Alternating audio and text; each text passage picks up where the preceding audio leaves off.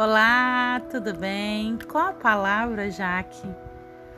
Continuando o equilíbrio emocional, hoje eu quero compartilhar com você mais uma palavra. Hoje eu quero falar com você sobre alegria. A Bíblia nos mostra que teremos aflições, que o caminho não é largo, que estamos sujeitos a cair, que as pessoas não são o que nos dizem ser que ingratidão e injustiça fazem parte da nossa caminhada. Diante desse quadro, temos sempre três opções.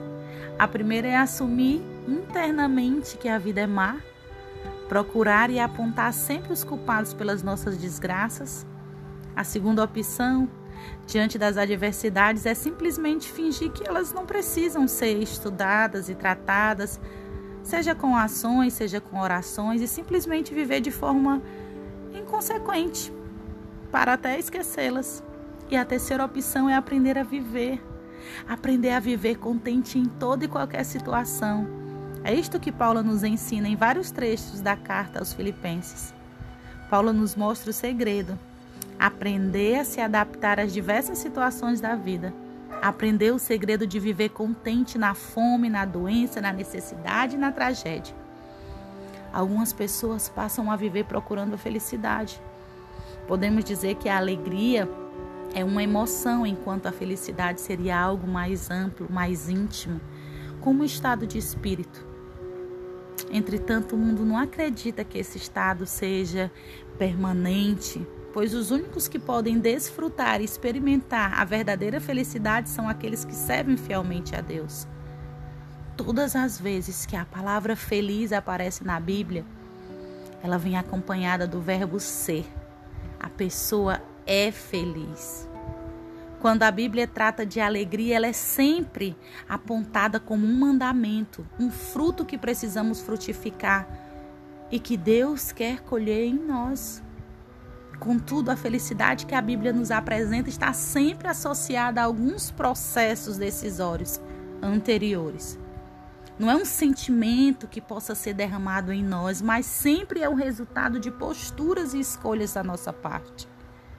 Essa felicidade é fundamentada principalmente em Deus e na obediência à Sua palavra e na fé que temos nele.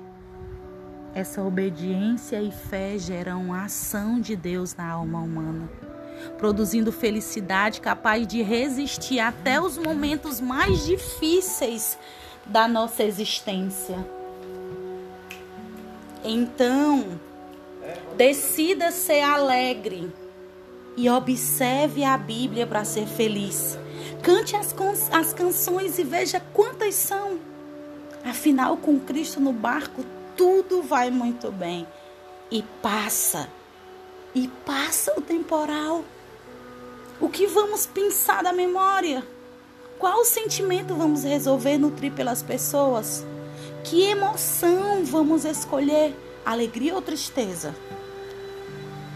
Lá em Filipenses 2 fala: Contudo, mesmo que eu esteja sendo derramado como oferta de bebida sobre o serviço que provém da fé que vocês têm, os sacrifícios que oferecem a Deus, estou alegre e me regozijo com todos vocês. Estejam vocês também alegres e regozijem-se comigo.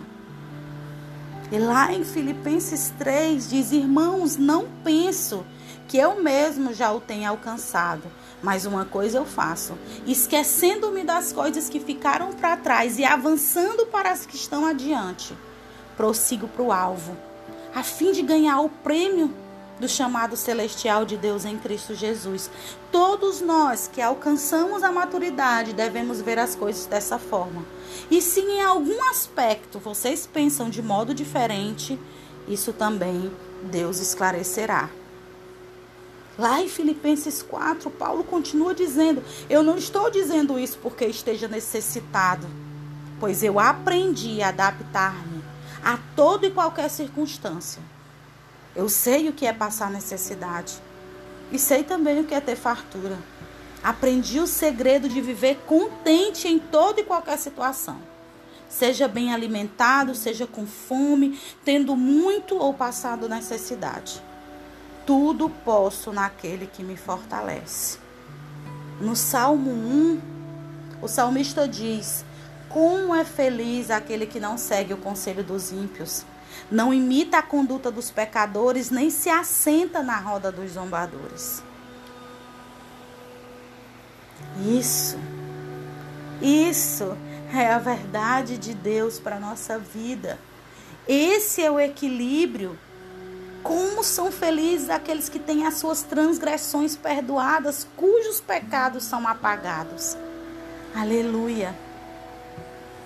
Essa é a palavra que eu quero compartilhar com você. Fica ligado que no próximo podcast tem muito mais para você.